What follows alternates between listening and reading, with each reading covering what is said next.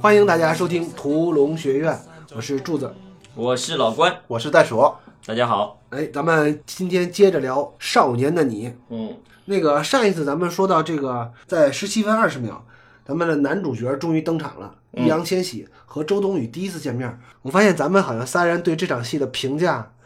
有点雷同啊。啊，对，咱们每咱们对一下《拉片笔记》来，你先念你的。对我写的是陈念跟小北的初识情景是对的，但是不好。我《拉片笔记》写的是男女主角的关系搭建虽然略显生硬，但至少是有效的。 我的拉片笔记这场戏写的是一句话总结是，意思是这个意思，但是写的有点不好。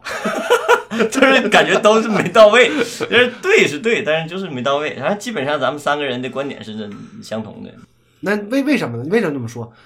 我就是觉得逻辑上的问题，就是俩人这么相遇，就是导演还是奔着目的硬来，我必须要在这个情境下，易烊千玺演的那个小北那个角色，在狼狈不堪的情境下跟那个周冬雨相见，然后周冬雨跟他还要发生点关系，这不就非常硬来，就拍脑门儿的这种写法。嗯，这个就有点像袋鼠说的，就是说我要去破案了，嗯然后我出门就捡着那个一个物证，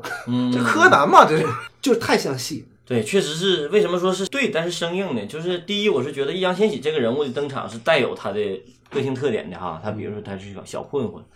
但是他这个小混混这种方式去去处理，还有这个周冬雨这个人物打电话去报警，嗯，这看起来也有点儿太突兀。反正我就感觉，哎呀，可以更好。我的理解啊，嗯我觉得这个是为什么呢？双方的压力是不对等的，嗯啊嗯就是你有你有你有没有想过这种可能性？现在很很明显，易烊千玺的出场是没问题的，嗯，就是易烊千玺在这场戏出场是没问题的。嗯嗯嗯，咱们再说后半段他们怎么相遇，嗯嗯为什么呢？易烊千玺是带着压力来的，嗯嗯他是被别人揍，这个时候。周冬雨是什么情况呢？很轻松的就走进来了，嗯一个嗯路人甲，对吧？是路人甲，然后就被生生的拽进来了。嗯但这时候那三姐妹干嘛去了？嗯那么废寝忘食的 欺负人的三姐妹干嘛去了？嗯如果这时候三姐妹也出现了呢？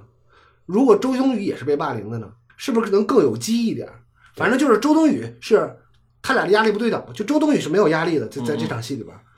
起码是没有那么强的压力的。但是易烊千玺是有压力的，就他俩不是在同一个频道上，嗯嗯还不如他俩就直接就遇见了，嗯，然后易烊千玺再被打，或者都行你想，如果在这时候周冬雨是被那三姐妹霸凌，逼到这么一个场合上，对然后那个未来跟那个打人的小混混可能认识，然后正好俩人你也霸凌他，我也霸凌他，然后一拍即合，我们六个人一块儿霸凌他们两个，那会儿是不是就好很好很多？对，起码起码他们的就是在压力上是对等的，就命运也是共同体了。嗯这不像是我我在路边捡了一个小混混儿，对对，这个确实，你给我这感觉，就是你说这感觉特别像路边捡了一个小混混儿。就是还有一个就是咱们对比啊，当两个人建立关系的时候，有有几种方式，一种是强行结建立，嗯一种就是天然建立。嗯就比如说两个人的爱情戏嘛，嗯啊，那天然建立，天然我觉得有好感，或者是就是歘一闪亮，这个人就登 场了。其实要不然，我要不们理然，解我们理解那个导演的意图，就是说他在他一个最黑暗的时候嗯遇到他啊，嗯这个这个就时候目的性就是你直奔这个结果，嗯，还有一个就是有的时候写戏的时候，就是有一个理论，就叫让人物做选择，就是让这个人物去做选择的时候来体现人物性格，不让他说啥。嗯就相当于他这个场戏是遵从这个理论，就是当一个人面对欺负的时候，嗯然后这个人选择了报警，嗯，对吧？但这场戏是不是拍的也有问题？就是你你选择报警的话，按照这个人物是怎么个报警？也得跑了之后，对呀他得跑了找就找当一个找一个没人看见我的现在地就儿感觉跑他了就当着所有人面报警了，然后嘣儿这个人就出现了，就就那就是是傻，好像这个戏没拍完也好，还是没写完也好，都感觉那么生硬，就是感觉，就是硬来嘛，嗯就为了目的硬来。嗯嗯嗯他还还是说不符合人人物性格。就是如果说像周冬雨这个角色，嗯，他即使要报警，他也是跑远了之后嗯，回头再报警。嗯就原因不好拍的不好，结果拍的目的达到了。嗯但是这场戏呢，是因为什么还算成立呢？嗯就是因为易烊千玺的表演不错，嗯嗯。就是他是过关的，就这场戏的表演，易烊还千有玺一是个，他啊这里过关头的在那个黄觉的台词里头好像有一句，就是哎，你看一个好学生，一个小混混，他俩怎么在一块儿？就这件事儿，通过这么一场戏，让这俩人建立起来这个关联，看起来也不是特别准确。我觉得我知道导演要什么，因为那个词在台词里头，他后边的台词都有都有，啊。编剧至少编剧是要一个好学生的一个人设和一个小混混的人设，这两个人碰撞在一块儿，嗯，那这场戏是不是足够展现你这两这两个人设对撞？或者说那看起来就不够，对吧？你至少你在这场戏里头看不出来是一个好学生的一个状态和一个小混混儿。这个小混混儿他他迁就了小混混的状态了。他也迁就了好学生。你看，他这个小混混只只是被打，而不是这个小混混去打人。如果这个小混混是打人，然后你转身回来，然后再被打，然后再出现，这两个人物都是确立，都是可以确立起来的。他俩这俩俩人好像都没确立，然后就嘣儿碰一块儿了，就感觉这个命运悲剧，这个命运感就找了一个没没有那么强大的混混来保护我。对对对对对对，如果要是这个小小混混开场是一个打人的姿态，就像你刚才袋鼠说的哈，先是他打人，然后再就是再多那么一点儿戏，可能都对，对可能都对，然后可能开始他有误解啥之类，反正那个易烊千玺先去打人，然后周冬雨，然后要报警报易烊千玺打人，结果易烊千玺反被打，哎，对对对对对对，哎，瞎编吧。这这场戏就好多了，好多了，好多了，好 反多了。被打，然后他他哎，我觉得咱们这个段这段论述会招好多骂的，说你们这帮傻逼还不如人家这个好。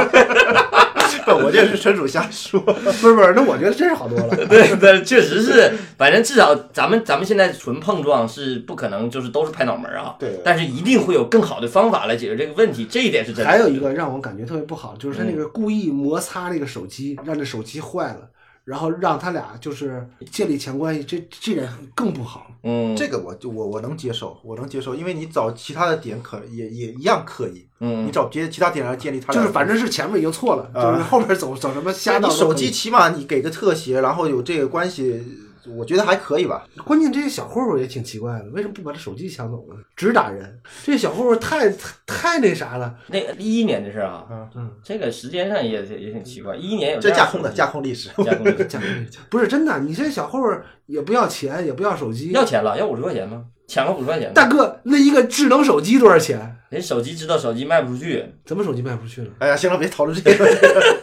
行吧，行吧，那个反正他俩就相遇了。呃，还有一个就是，其实，在青春片里边，这样的相遇是符合青春片的逻辑的，嗯嗯就是一个好女孩遇上一个坏男孩，或者说一个好男孩遇上一个坏女孩嗯，嗯这个呃是一个必然，嗯嗯，就是是一个故事类型里边的一个必然，对，没有说俩三好学生相爱的，或者俩小混儿相爱，谁有他妈有有有有有，谁谁喜欢看那种？去他妈的世界！ 不是，那不就是两一个变态男孩，变态一个那个不是，大家有没有有人要看一个区级三好生跟一个市级三好生恋爱的故事？没有人，嗯对吧？至少有这个这个等差这种落差感啊，它会有一个带你进入一个世界。但这个戏明显是感觉易烊千玺把周冬雨纳入到他这个这个世界了。虽然说他表面上看来是属于那个世界的人，但实际上他也是在这个世界里头。嗯就是这个这个这个落差感是这个人物处理的一个很关键的一点。对，嗯他俩得有差距嘛。嗯嗯，这个得听完那个《绝命毒师》的论述以后，才能听懂这段我说 啥。大哥你，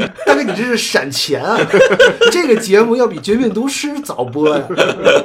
其实，在二十六分十五秒的时候，我有一个小点挺想说的。它有一个学校楼道里边的空空镜的戏，就是它楼道里，因为有有有人跳楼了嘛，已经安装了就嗯铁栅栏了。我觉得这个铁栅栏啊是它没有用好的一个地儿，就是嗯既然有了这个设计，你有意识的知道我要给这个学校安上铁栅栏，嗯但是在后面的视听上。嗯没有强调和表现这个铁栅栏，啊啊因为咱们想啊、呃马上就要高考了，嗯然后我逃不开这个世界，嗯所以我只能忍受、忍受、忍受，嗯嗯，其实可以有暗示，视听暗示。对吧？你是其实是应该用这个铁栅栏在做视听上的很多暗示，嗯嗯。它后边会反复的用这个铁栅嗯栏，就会正在镜头里拍，但是从来没有强调过这个。嗯，我觉就拍得太随意了哈。对，既然你设计了，就应该好好利用它。嗯，所以我是觉得这个是点有你道要你要不说这个铁栅栏，我都没注意到他这个片子。就我他注意到了，我注意到了。但逻辑上，从剧作逻辑上是应该有是应该有这么一个铁栅栏的，对吧？对没强调他。嗯对对，因为你记得咱们聊小丑的时候，嗯，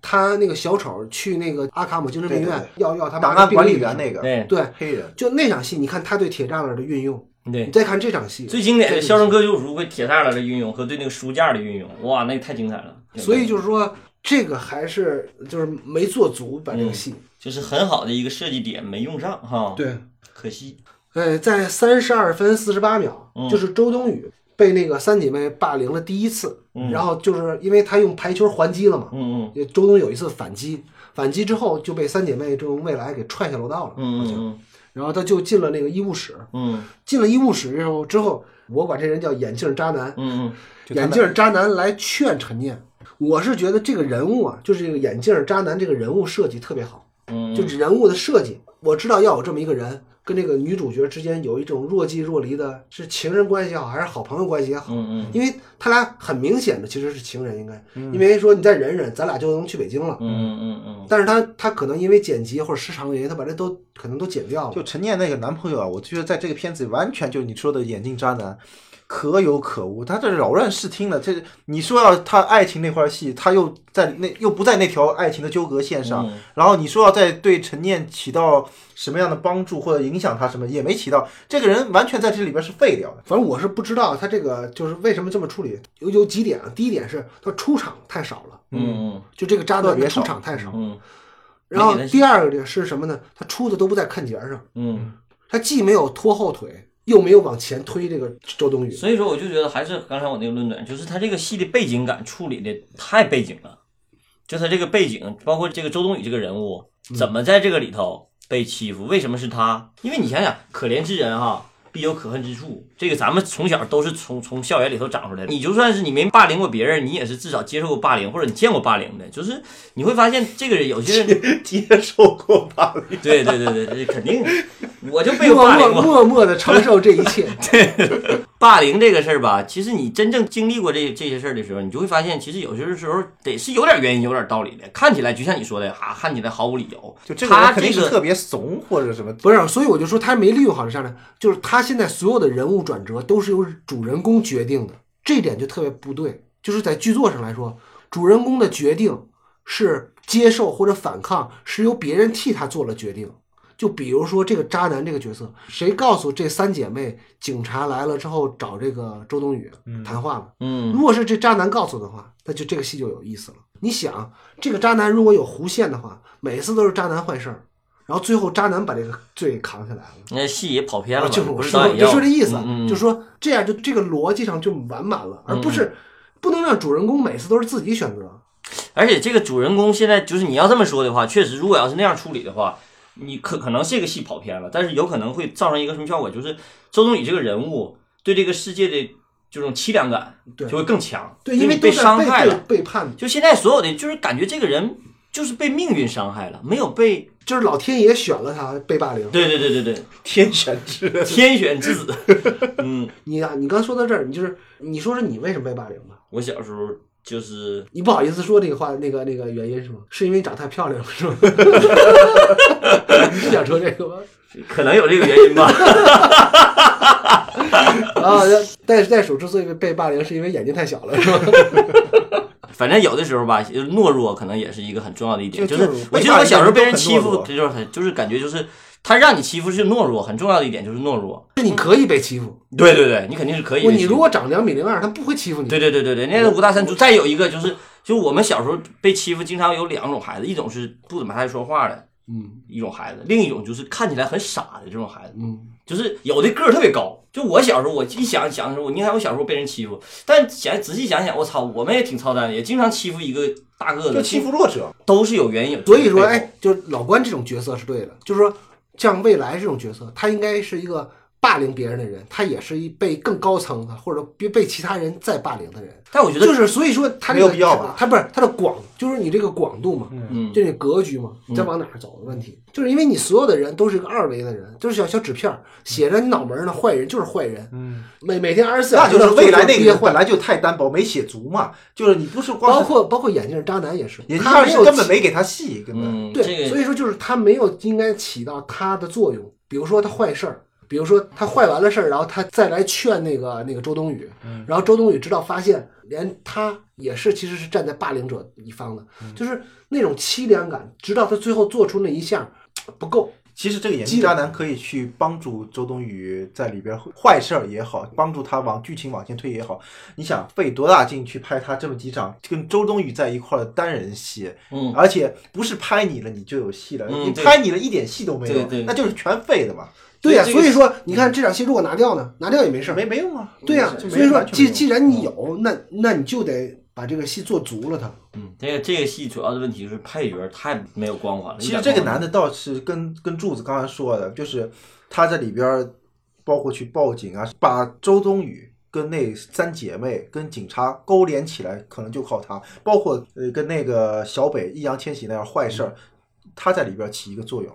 就若有若嗯哎无起但一个你连。那么处理啊起一个连接作那用，么处理其实不是不可以，但是看起来有点俗套。其实咱们那个想法也是很俗套，也不我一知定道，好啊我知道，我我是说这样的逻辑勾连感就更强一点。嗯，嗯，但是前提就是配角的戏写不好，对女主角也是一种伤，你知道吗？对对主角也是伤。你配角的逻辑清晰的话，你主角做这些动作或者做这些做这些行为、做反应也是有利的。好吧，到了三十四分零四秒，周冬雨终于忍不了了，打电话报警。我觉得他这个选择在这个段落打电话报警挺好的，嗯嗯而且他打电话报警很干脆很利落，嗯，就是是这是他难得的几次影片的高光时刻，就对导演的高光时刻，导演刚刚说就是很干净利索，嗯就报警了，咋地？嗯非常他就就他也没有想太多，就报警了。嗯嗯就是这个人物的逻辑都是非常通顺的。嗯这个片子就印证了一个理论啊，嗯这个理论是我最近才知道的，嗯叫最小作用量原理。最小作用量原理是啥意思啊？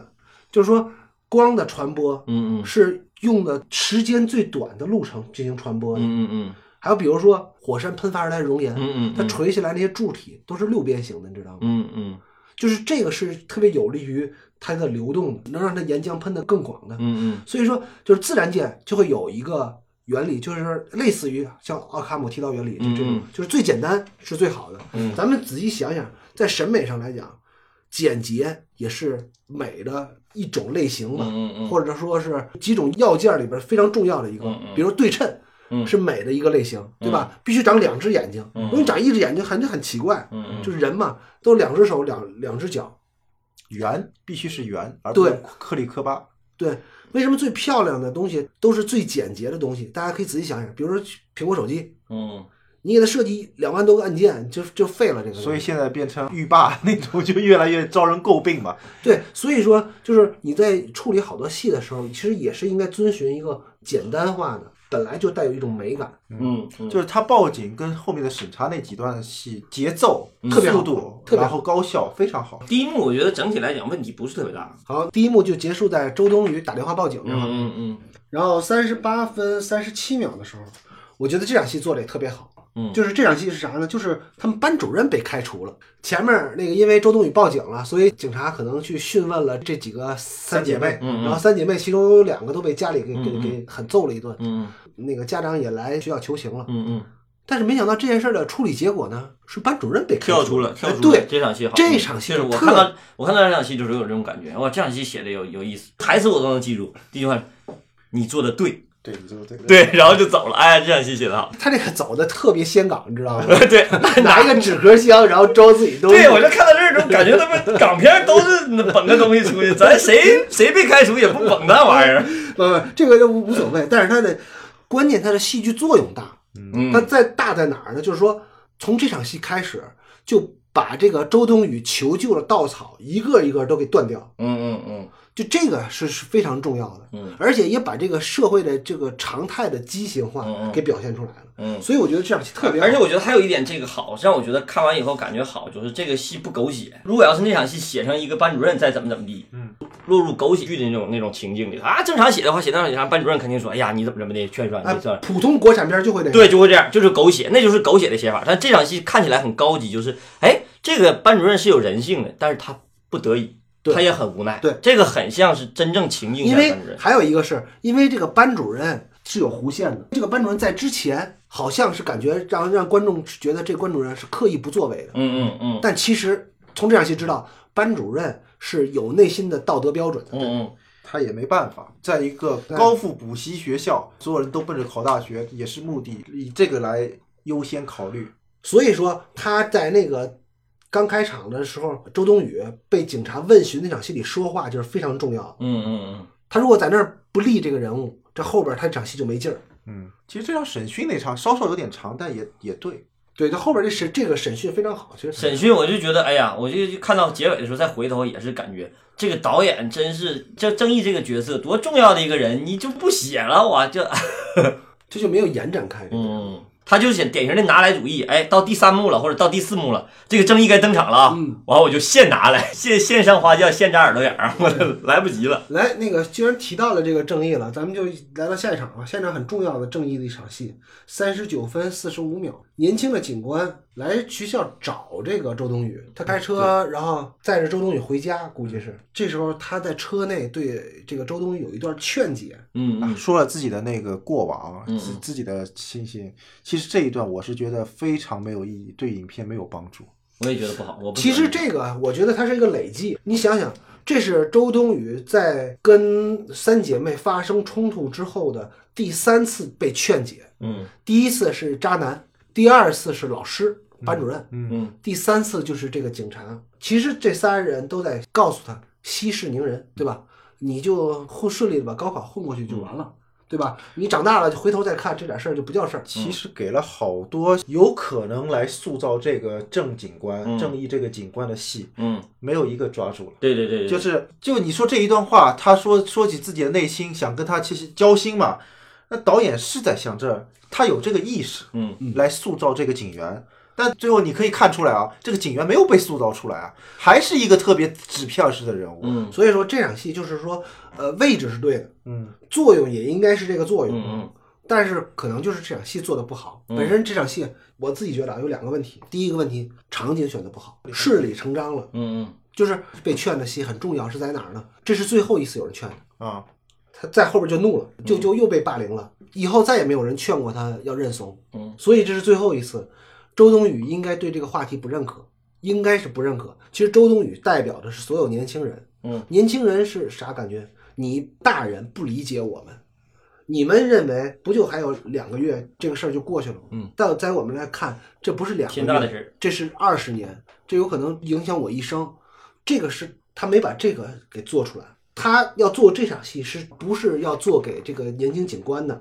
是要做给周冬雨的，让周冬雨感觉真的没有人能帮他。前面他的渣男，不管是男朋友还是朋友也好，老师也被开除了，然后警察呢也要息事宁人，警察还好，警察是到后来他在垃圾箱里觉得指不上了以后，他才所开以，始所以我转觉变得这场戏呢嗯设计是有问题的，可能要换个场景。而且这嗯个正警官，你有没有发现这个选角也有点问题，根本就跟周经理年龄没有岔开。嗯，不像成人哈。为什么你何德何能觉得你作为自己是一个大人，对周冬雨是个孩子？还有一个就是选角有问题嗯还有这对对这场戏的台词特别不好。特别不好，对，就这样台词，我就觉得这场戏台词写的啥玩意儿，我操！这场蜘戏蛛兄弟说我不爱睡觉什么什么，这这就这场戏就的台词没有一句话是人话，你仔细回想一下这场戏。就有点像就女性向导演的这种就自怜自哀、喃喃自语的感觉。这场戏他想说好多金句儿，你知道吗？嗯就这个就是最要命 的。对对对对，其实这种戏台词特别像戏剧台词，你的有些戏剧台词在舞台上说没问题，但你不能拿到生活里头来说。然后我看过一个视频，嗯有一个视频说，如果这部电影《少年的你》变成一部台湾剧，嗯， 然后这是一个台台湾的男演员跟一个台湾的女演员、偶像演员在里边带着台湾腔来说这些词儿，可能也就对了。这段台词啊你在心里默念的时候是没问题的，你仔细想一想。嗯，但是通过演员在这个环境下说出来，你就感觉特别讨厌，嗯就让你讨厌，你知道吗？你 造吗？对我，我小时候也不爱睡觉，是不是是不是感觉就然后然后开着辆那个车是在台北的街头，对对，是吧太感觉到是不走是也走就走对在忠孝东路上就感觉就对了哈。对。关于写台词这个，咱们要做一个预告啊，看看人《绝命毒师》是怎么写的台词。有两种台词，我觉得是可以借鉴的。嗯，你不是不可以写金句儿，可以写姜文的姜，文儿，嗯嗯嗯，你就密不透风的金句， 就啪啪啪啪，就打的你根本就没有还手之力，嗯就让你来不及想这个台词是不是，反正挺好听的，挺硬气的，铿铿锵有力，你知道 吗？嗯，哎，每一句话都像抽在你脸上的嘴巴子似嗯的，啪啪的，哎，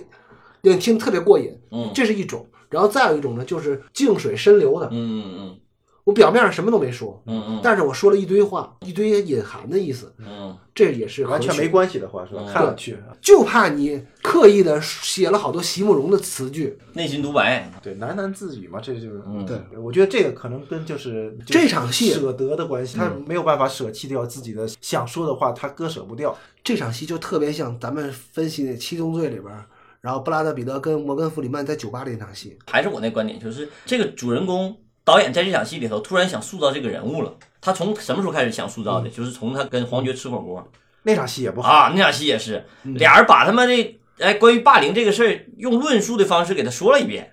然后紧接着这边回来，他这样劝解，就相当于教接力棒似的，告诉观众。这个黄觉虽然是个明星，但是他不是主角，交给你了，你来去承担这个这个任务。我那哥们儿稀里糊涂拿筷子，哎，我去办这个案子，然后我能不能办得了呢？就是很生涩的去办这个案子。你不给这个演员戏，你让这个演员怎么演都不对。其实这个演员挺可怜的，你知道吧？就没真的，我就感觉挺可怜的。其实你不能说人戏演的不好，真的我没不是我说没没人说这戏演对的不好，可以可以，这个形象也不能说不年年龄差距感不强的话，就是配角的工具感太强了，嗯都是工具。车里就周冬雨跟那个小警官聊天的时候，有一场闪边，就闪到未来家，小警官去他们家家访的这么一场嗯戏。然后这场戏其实算是有作用的，想展现未来的一个背景。嗯那他为什么会成为他？但是也没有起到应有的作用，嗯太单一，嗯有用但作用太单一。不是你关键这个没也没说明白，嗯没说明白是为啥呢？就是就知道未来家的那个那个家境非常富裕，嗯，对吧？但是你富裕你就你就欺负人，这没有 没有直接关唯一系这。里边的表演，对未来表演这里边就他的眼神的一个表演，我觉得还还算是导演对这个这个角色有点怜爱，然后给了这个角色有这么一个展现呃性格的展还现。有一个就是视角的问题。当你跳视角的时候，作为一个导演也好，还是作为一个编剧也好，当你想要跳视角的时候，一定要慎重。就比如说，你看这个戏演到现在为止，四十多分钟了吧，嗯就基本上没跳出过那个谁的视角，没跳过周冬雨视角。嗯但是在那一刻，在那个警察说话那一刻，嗯，突然之间跳到警察的视角，就是其实让他他闪回是警察来闪嘛，对对对，警察来闪，警察但你这个视角突然之间跳到通过警察的视线去看到的这个情境，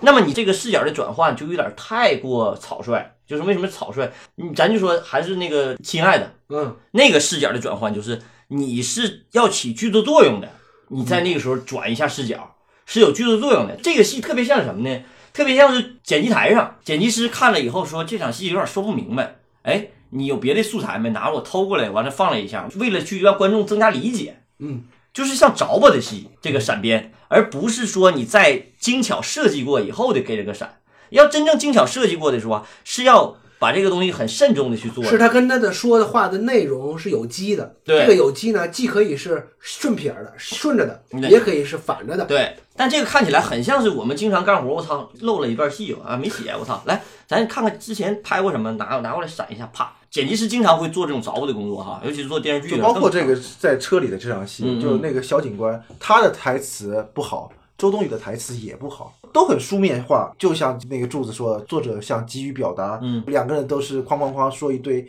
中心思想。对，就老怕别人看不懂。嗯然后接下去就是四十二分五十三秒，我是觉得在陈念给妈妈打电话的时候，我之前一直说的，就陈念他妈妈就是那个吴越那个那个演员，嗯他的身份给陈念造成的问题在片中太模糊了。嗯啊，然后感觉都不是事儿，他他遇到的那些都不是事儿。我是觉得啊，陈念这个妈妈这个角色啊，她对她自己女儿这块儿，她可以设置的只表现了她对周冬雨的好，就关心啊什么的。嗯她自己做的那些恶，可以再表现出来一点。这样的话，这个人会更丰富一点。那个会削弱大家对周冬雨的同情，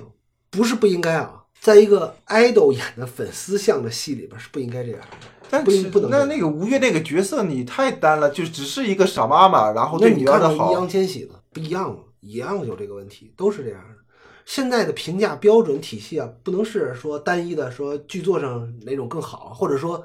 撒开了写怎么都行，你还得考虑到审查的问题，是吧因为他妈妈那个，我我看不出来，可能是像传销，反正我我觉得这个好是不是不能表现什么的，我就我觉得都都有问题。嗯，我没就觉准得人都拍了或者都写了，他如果把他妈妈对外的那块恶写出来以后，他妈妈没有受到受到应有的惩法罚法律的惩罚，那也不因为太这好个他妈后来就是莫名其妙的就回家了，就、嗯就好了，就就就好像就好像没事儿了一样。啥事儿都解决了。对对，反正是有点问题。嗯，所以说嘛，拍摄方法焦点就在两个主角儿对，就身上就是完全其聚他焦，的其他都虚化，对，完全聚焦这俩人，哇，就让你们对这个事儿别在意，不正养。他们不重要，关心这俩在人就行。在孩子的世界里边，在在青少年的世界里边，别人都是别人。 这这个点是对的，包括那个新班主任来了以后，嗯是他这种对高考的那种积雪啊、符号嗯化。新新班主任就是一个脸谱化的人物哎嘛，哎有点受网文影响，或者对是视频、 短视频对影于响。这个电影也是格格不入的，这个感觉跟他片头对高考的就理是描描写是如出一辙的。嗯，这哥们儿肯定看过李雪峰的视频，是叫陈雪峰、李雪峰，不知道，就那个考研那我个知道，我知道的。就是，然后这里边音乐就音效、音乐烘托，靠这些嗡、这大弦乐在里边烘托，才能让观众感受到，呃，这个气氛可能会更真一点。如果没有这个背景音乐、音效的 BGM 的那个烘托，其实他那些口号是特别单薄。这点我想说，还是定位，影片定位的问题。嗯，我不挑这些毛病，你看我都不说高考的问题，为啥呢？就是说它不是一个现实主义作品，嗯，它很像一个现实主义作品，但它不是。观众的点都不在那儿，嗯就是你想来看这部电影的大部分人啊，嗯是粉丝，嗯他们的点都不在那个什么怎么描述高考氛围更更逼真，嗯他们不看逼真的东西，觉他得们只看夸张的东感觉西气。我觉得还是就是说对环境不熟悉的原因。嗯，我觉得他就是旁观者心态，看到这个高考，就跟某一挺个好我觉得某一这样个挺好某一个地域的人对另外一个地域的人有一种假想嗯是一样的，就是我刻觉板得印象。我觉得挺好，他利用这个刻板印象，至少这些轨道没跑偏，至少他要表达的是霸凌，嗯而不是一个社会问题。社会问题只是一个社会问题，如果要是嗯整整个这戏好多社会问题都可以要写，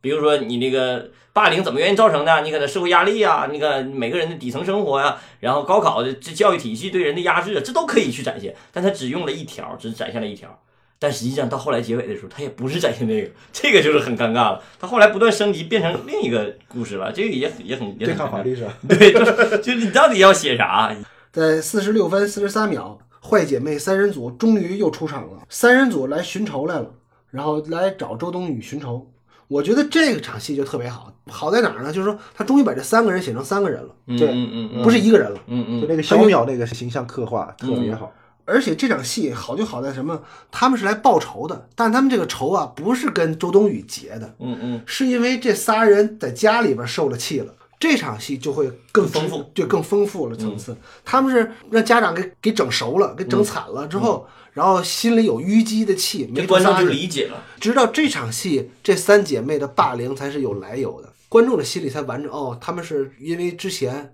被爸妈打了、嗯啊，才来霸凌他们是因为周冬雨报警啊，啊。对啊，一系列这的这就跟导致那个《肖申克的救赎》里包括三姐妹的反击是一样的。嗯那三姐妹也是被狱卒给整了之后，嗯嗯然后更强烈的要对安迪下手。嗯这一场戏呢，我觉得有一个好处就是一场戏它承载了三个作用。嗯嗯这几个作用就非常好。首先，正经官靠不住，嗯，对吧？嗯第二，帮凶没有那么恶，他的那个小淼。嗯，拉开层次了。第三，导致陈念去找小北来寻求保护。嗯嗯他这一场戏三个作用达到了，就不错。就是你这一个单场戏啊，剧作内容越丰富啊，嗯就是层次越丰富啊，就会让人感觉这个很充盈。嗯，高效。嗯，对，接着，周冬雨寻找那个易烊千玺小北嗯来来保护他了，来到他家里。这一段戏我就觉得稍稍有点出跳，跟整个情节有点不太搭。好比他什么热不热、硬不硬这种黄梗，就特别的彭浩翔，你发现吧？嗯 就一看就是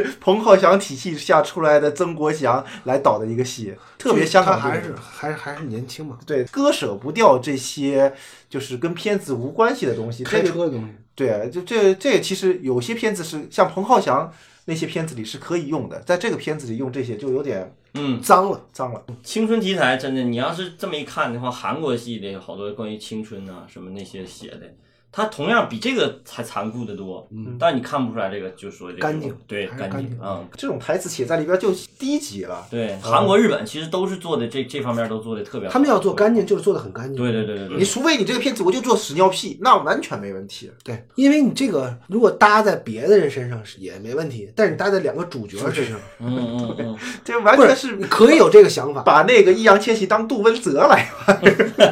对对对对，而且他后边在五十四分十秒的时候，哎，他用了一个空镜来表现这两个人终于在一起了。嗯嗯然后我我觉得那个空镜用的特别好，就衣服就滴立就水，就在晾衣架上，两个人的衣服都被晾在一起。这个就是那种女性向导演的那种细腻。对对嗯对啊，对对就那种细节，就是之后变成了一个青春爱情片的感觉嗯，嗯嗯，大段的 MV 青春爱情片感觉对来了，就是像这种言之有物的象征啊，嗯，是很难得的，这是很好的。嗯，对，就是特别好，而且这个还不多，只是那么几下对，就很准确。这个就很干净了。所以就说嘛，你就是打点打得准就行，就不能你拿着一梭子乱扫，那那没意义，嗯嗯，大家看不到。但是我觉得他晾衣服这场戏，如果再下点小雨儿，就更好了。就这是俩其人实周冬雨去找那个易烊千玺的时候，如果是下雨天儿，她骑摩托车是淋着雨回来，其实这场戏更完整。嗯但是嗯现在已经很好了，而且你没发现吗？就是这个曾国祥这导演，在不叙事的段落都做的挺好的，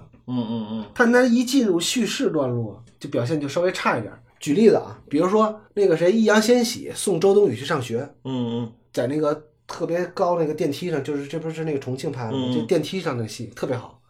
然后还有就是俩人骑摩托车说那个情话，嗯哎，这些戏都特别好。嗯，就只要不不怎么叙事，嗯嗯就特别 MTV 化的。对这一段的交叉剪辑也有效，非常对非常有有效嗯，啊。对他这你想、啊，威胁未来这段儿，在之前就是像张一白啊，他嗯们嗯都拍这种戏，都拍的可可溜了。对对对，这个青春系的有好多元素啊，比如说什么像是日剧跑啊，嗯比如说开摩托车载着女孩儿，啊就这些就特别符号化的东西，这个这个是特别有效。嗯嗯嗯，然后这里边就是五十六分十秒开始这些交叉剪辑，包括学校的誓师大会，嗯然后小北要工资，这里边的交叉剪辑我觉得就不太好了，靠音乐来渲染氛围，因为我觉得是导演舍不得这些素材，这这完全没有用啊，对啊五，十六分二十三秒的时候，一个戴眼镜的小男孩喊那口号，嗯特别来劲，嗯特别像那个 boss 直聘，他妈找工作上 boss 直聘什么的。这里面我明白导演是肯定是想要一个。加速，借着影片往前推啊，展示一下各自的生活，想要高效一些。但是这种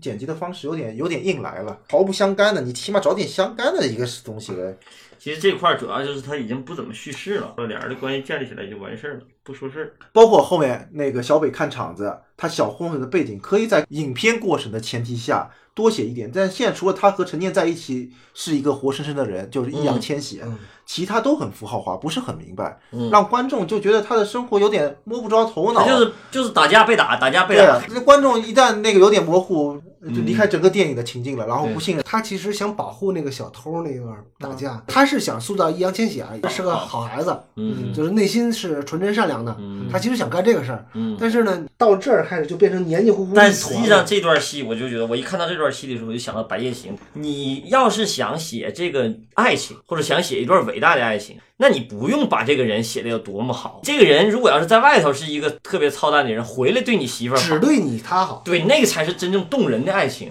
你这不对外头也好，媳妇儿也好，那这个是渣男呐。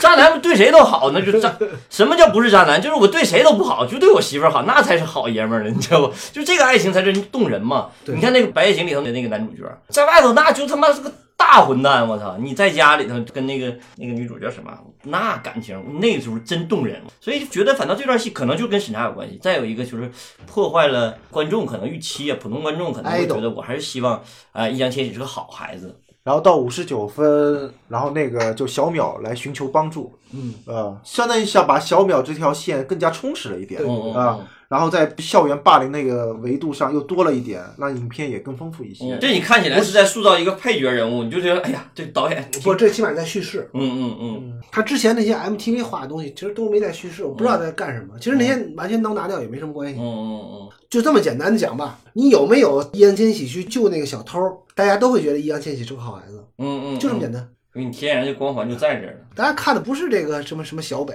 那你觉得接下去五十九分五十八秒，就小北受伤回家，他俩躺一张床上，揭露小北的背景那块儿有用吗？我觉得你要想揭露他的背景，不是这样直抒胸怀的说出来。我现在是觉得是有点硬对，嗯戏上没有问题，就是导演的功力的问题了。他现在把所有的就押宝全部压在这个两个演员的表演上，对对对，就是他没有没有压在戏剧张力上啊对，豪好赌嘛，豪赌演员表演。其实这个话你往回说啊，就跟像刚才老关说的说，什么样好的男主角跟那个女主角是会有一段旷世之恋呢？嗯是他都对所有人都很操蛋，嗯，只对女主角好。嗯这个戏你想想，绿头苍蝇就是这样的，啊，嗯嗯对不对？梁梁义俊还有梁俊义啊，梁俊义啊，梁俊义就是韩国那个绿头苍蝇，啊，他在别人面前就是一个彻底的混蛋，嗯但他就只对自己的外甥和自己的女朋友最好。嗯嗯这才是人性的温暖呢。这个人是一个社会渣子也好啥，他善存一点温暖才是最珍贵的。这小女孩一看完以后，我靠，我要遇到这样一个男的，我得多美好！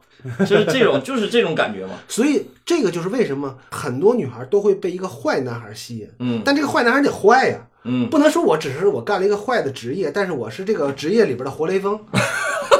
你这对不个对这个形容好。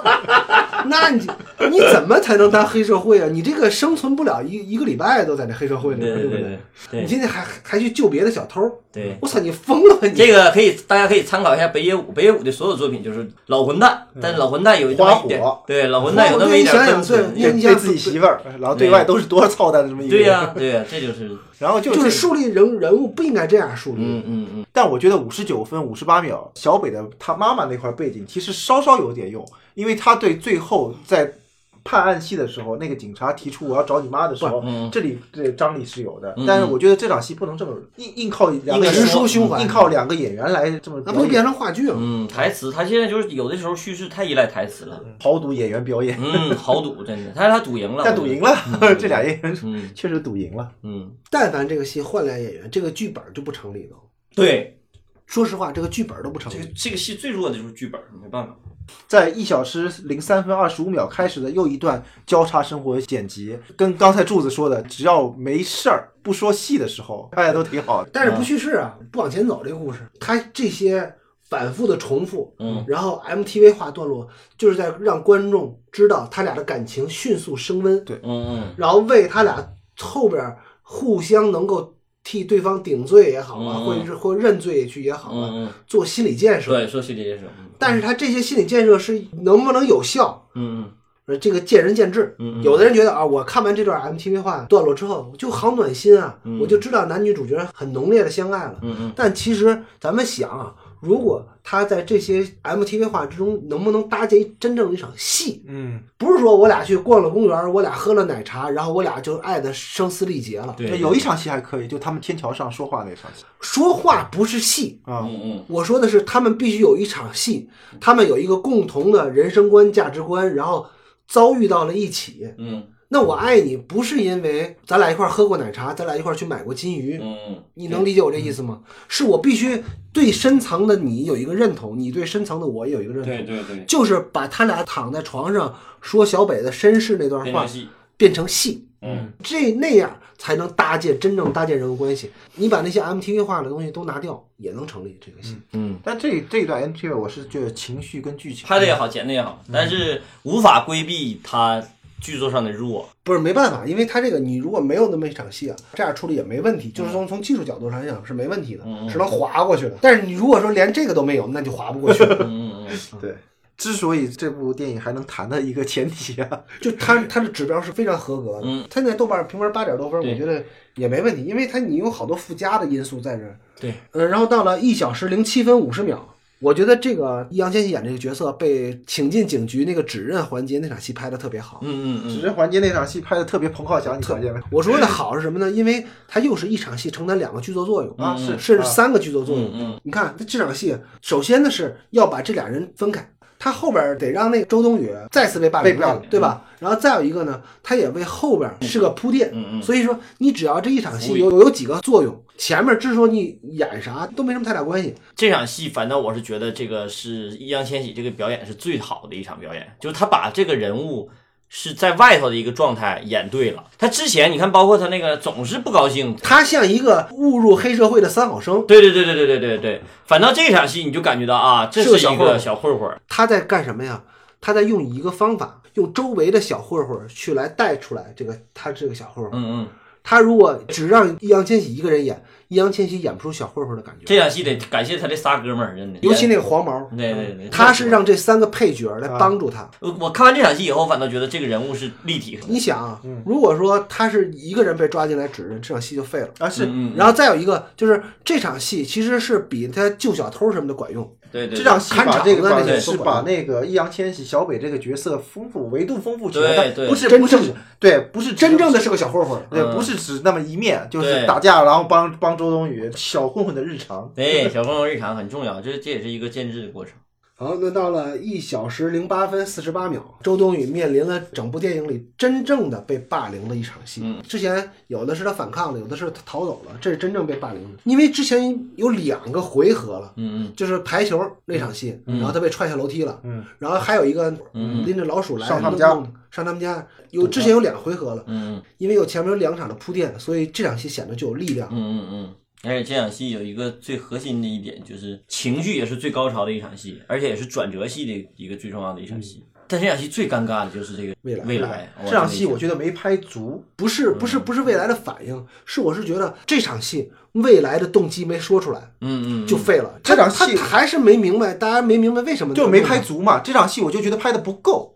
镜头再花哨再跳也好，你这么大的浓墨重彩去拍那些没用的戏，在这一场戏里，就按柱子说的，你未来的目的。那个人没竖起来，然后在里晃来晃去的那些，而且够了啊还有一个怂的太快，未来突然有人喊了一嗓子报警了，嗯嗯然后就怂了，人物就陡变。嗯嗯就是这么重的一场戏，你花了很少的笔墨去弄，或者花的笔墨没到点儿上，嗯，对嗯这没到点儿。那就有就问是题。这个这场戏其实是这个戏的转折点，嗯，嗯，其实我特别理解他这场戏的意图和想法，就是包括很真实的去，就咱们小时候都经历过少年时代嘛，咱们少年时代就是打架的时候，嗯你就会觉得你眼里目中无人，跟谁打都无所谓，或者是你被谁打也无所谓。但你看到成人来的时候，嗯，他那个高维对你的压力，你确实是能感受到的。就是如果一个成人，哪怕是一个中年妇女啊或者什么的，他没有什么战斗力，但他说你一句，这帮小混混也会害怕，这就种是你感觉。你认为这个未来的怂其实是有理由的，对，是有理由的，但是他这个理由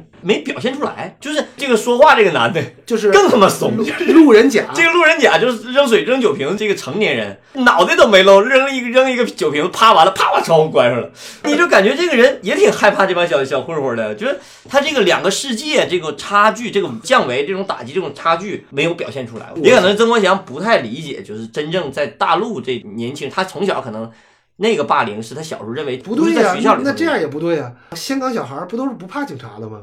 啊，对，反正也不对，反正我是觉得他没有把这个成年人的世界和孩子这个世界这种差距感表现出那来。是群体够大才不怕警察。嗯，对， 写作这个人这个想法和概念我是理解的，但但是他他没没拍出来，没拍出拍出来，就是还是就是这个未来的转折太快，一下就怂了。嗯对，还有再有就是前面他给未来的理由没有拿出来一条站得住的，哪怕是强词夺理的嗯理由。嗯嗯，而且还有一点，这个也是不统一的问题啊。你咱们想一想，他们几个第一次进警察局被审问的时候的状态和姿态嗯是什么样的姿态？是不屑的，是那种状态。嗯，但你到了这场戏了以后，就突然又就怂了突然又怂了，就感觉这个人物不统一了。我就如觉果得你那场戏是一个一旦面对成人世界，你就是怂的，嗯，然后你到这儿了，你这么弄也对，也没错。但你到这儿就就感觉特别不统一，前面是一个我操小太妹，关键到这是儿了那以后，时候那时候那小太妹，我觉得那还有点智商，嗯挺高智商的，在警察面面前表演什么的，嗯我觉得那个挺好的，对也挺好那个其实挺好的那个真挺好的。嗯，但这到这儿怎么就反正剧情不管需要不管怎么样，你得是你得是这个人物是统一的，对这个人物没有做到统一。再有一个导演没把这场戏没拍明白，还有一个逻辑 bug 是什么呢？就是未来为什么自己出来去求他？那对这个也这这个这个回再说啊。嗯那就找死吧，我就感觉影片到了一小时十二分四十三秒，嗯这时候俩人回到家，然后易烊千玺看见周冬雨被人欺负了，嗯嗯想出去干死对方去。嗯嗯这场戏那个谁那个周冬雨把他劝住了嘛，然后俩人有一场剃头的戏，嗯嗯剃头戏之前，我觉得周冬雨那个眼神里目露凶光那个就很好。对，之后他能把未来推下来弄死，然后还能有接下来一系列的动作，这么狠的来来做这么一件事儿是有印证的。这个人其实是个特别狠的人，嗯嗯，就可以狠下来，可以狠。在电影里边儿有有几种戏啊，大家可以注意一下：嗯纹身、洗澡、淋雨，洗礼都是，对，这都是代表了一种洗礼啊、嗯蜕蜕变变啊嗯，这些东西啊都特别俗，但特别管用，嗯每次打都能打准了。嗯，而且这种圆寸造型是对演员的这么一个突破吧，我觉得对还个人还可这以。小女孩啊你，想那个《行尸走肉》里边儿，警察嗯突变就是一个剃一个光头，嗯嗯对，就是所以这个，反正这场戏就是时机选的也好，整个的气质选的也好，就都、都很好。嗯，而且马上就把就把未来杀，他剃完头就把未来杀了嘛。嗯，而且从这场戏开始，大家可以注意一个细节啊，嗯嗯自从剃完了头之后，周冬雨的造型也变了。我说他的造型不是他的头发，是他的衣服，啊，对啊他穿的跟那个小北一模一样，嗯嗯就是他也穿了一个那个帽衫的马甲，嗯，就是是周冬雨在杀完人之后，他也开始穿上那那种衣服，嗯嗯嗯。比如他去高考啊什么的，他都穿的是那种衣服，就是马上就不一样了。第二幕结束了啊，就是进入第三幕。嗯，他就是在造型上也也感觉就很细腻，嗯，就是两个人变成了一个一个人。这个导演和这造型设计有很多细节，还是做的还不错，真的不错。嗯嗯在一小时十七分四十七秒，嗯啊嗯。，高考当天嘛，对高考当天这场雨下的吧，就感觉没在看节儿上。这场戏下雨，除了那个堵住那个交通，然后发现了那个未来的尸体以外，好像还有高考的那个气氛渲染，对但 太下个太阳雨，好像没在戏里头。就是如果要这场戏下在人物情感上，这场戏就好了。这场雨前面其实有好多场戏，其实应该下雨的没下，但是到了这场戏下雨，看起来啊是挺鸡血的，挺慌乱的，而且确实六月份容易下雨啊。 你看发现女尸啊，下雨，这这部电影就是奔着目的来的嘛。嗯对对对，啊这这个雨完全可以在前面，或者是在人物情感上，或者人物情节上去讲，而且你高考当天发现女尸，就是特别生硬来的，在剧作上你觉得还有更好的办法吗？我是觉得结构上这一块儿就有点混乱，就关这嗯键还是还有一个就是这不是戏，对，就是堆砌。嗯这个戏啊，就感觉割裂感很强，就一个段落一个段落，一个段落有戏，然后剩下的全都是 MTV 五分钟我我 MTV。我说个瞎说的想法哈，不一定人比有人这个好。现在他就是为了让发现而发现，嗯就是为了让观众去发现他杀人这件事儿，因为他后边情节很重嘛，他要升级嘛。但是我要是单纯做一个三幕剧的话，如果幕高潮是他把未来推下那啥，让观众看到，然后紧接着下一场戏就是高考，那观众其实也是一种压力，他要混过这三天，观众对看就这是三警察不是在他高考了一天之后来的，而是在搞高考的头一天来的。对，那个第三幕的加速感可能就会更强烈，就是咱不不做五幕啊，就是单纯说三幕。这个时候，他相当于把信息藏起来了，用各种方法把这个东西规避掉了。我觉得他这个是还是受《白夜行》的影响。嗯嗯，记得《白夜行》是怎么着？嗯，嗯，嗯白夜行》不就是都是并行的吗？对对对，但是它跟《白夜行》又不一样，《白夜行》要说的是他们俩有能力逃出升天，就能逃出去，嗯，但是在中国的国情下是不允许有对有这种可能性对的，对嗯对。所以说这个就没有什么好猜啊。还有一个就是，你作为一个这个类型，当然现在故事讲到第三幕了的话，我说按照五幕构成的话，这是一个第三幕，第三幕类型升级了，升级到他要对抗他的他俩的命运了，要高考，这边要高考，那边他俩的爱情，然后第三就是他要替他去顶罪，这么这么一个情节。那他要是到了这个情节的话，那他现在这个其中有一个很重要的一点就是侦破类型或者犯罪题材了，升级到犯罪题材了。那你犯罪题材现在他俩要躲避追杀，或者是躲避那个警察的视线。跟霸凌已经没关系。，对，已经霸凌没关系了，那你就得引入第三方视角，或者是引入一个强压力。这个强压力它是引了，对，它是警警方，但实际上它的视角没变，这个很尴尬。你如果要是在这一下啪。视角直接切到这个小小警察警察，然后让他俩作为一个配角来拍这场戏的话，嗯我觉得都比这个好。这个什么戏都是完全他俩，要不然就他俩的回忆啊，我我把回忆要告诉观众了，要不然就是我俩的之间的密谋。嗯，那他俩这个这这个警察看起来就没有什么太大作用。那这么这么理解这件事儿对不对？嗯嗯你看，其实就是两种手法嘛。第一种手法就是我藏着一个结果，或者这个人死尸是谁也不知道，嗯嗯就是他想留的是这个扣儿。但是还有一种呢，就是说你把这扣儿直接先拽到前面去，嗯嗯嗯，就是杀了一个人，对。也不说他俩怎么处理的尸体，警察就找上来了。你哪怕藏一半儿，你把误杀这块儿藏一半儿，你然后他俩藏尸这个过程你都展现出来，然后把最后把误杀那个细节留到结尾去周对都可以。但是你如果现在什么都不说，那观众现在看的就是稀里糊涂。哎，我看啥呢？我看的是他要参加高考了，终于要解决问题了。还是说，就是说，他有好多行动线啊，是不是带着压力走的？嗯，对，你还是得给你的人物背着压力走，他不能挨完打就完了。这个不是参加高考的压力，嗯对对不对？你剃个光头，这不是压力，嗯，你杀了人，这才是真正压力，对对不对？你得把这压力告诉观众，让观众替他担心。对啊，或者你就直接把小北先处理尸体周出来也行，嗯反正就是他弄了一个尸体，对你给当然观众这一种误误解，就是小北干的对，也行。反正就是目前来讲吧，就他这种处理手法是肯定不是最坏的一种，但肯定也不不是最很好的嗯对，肯定也不是最好的。就都是有了一个结果，然后去找那个原因，这个原因找的其实也太随意了。这个电影我在没看的时候，我就知道肯定会出人命，嗯只不过是具体是怎么出人命和结果我是不知道的。嗯但是我一开始脑子里想的是周冬雨有一个全盘的、非常完整的计划，嗯嗯但是没想到是这样的。嗯嗯嗯，说实话，嗯，还是挺让人失望的。就是你作为一个好这跟学审生，查有关系吧？不是肯定有有肯定还有关一系个就是，你作为一个好学生，你没有体现出你好学生那个智商来。小北说他自己没脑子，好 像也挺有脑子的。对，也挺有脑子的。 对对，这两个少年对自己的克制能力能把警察都骗过去，这一点就不可思议。嗯不是，不是，不是，不是不可思议，是你要不就就从头表现一个傻，一个精，嗯嗯那也行。嗯但是你这俩人智商好像都差不太多，嗯嗯。就说这俩人没拉开差距。其实我就觉得，就是有些铁律是不能打破的。当然，你进入了升级到一个犯罪题材了，那你就好好按照犯罪题材拍，别再舍不得，还得按照之前那个类型方式去展示。这个一个是觉得审查问题，还有一个是导演舍不得两个演员。嗯，嗯嗯这两个演员确实，一帮助了这个戏，二在某一层面上也削弱了这个戏。他这个悬疑侦破这个处理方式，这悬疑这块拍的不好，嗯，对，不，你悬疑得有探究者视角，你没有探究者视角。还有一句台词让我印象特别深刻，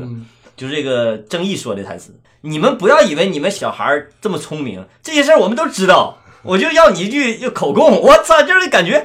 你咋知道的呢？ 观众是知道了，那你是咋知道的呢？ 这个，然后马上这个片子就要迎来整个戏的高潮了。嗯嗯，在高潮来临之前呢，我们还是先跟大家说声再见，因为这个时长好像差不多了，咱们下期再见。对三期打住，拜拜。再见。消失的光阴散在风里，仿佛想不起再面对。流浪日子，你在伴随。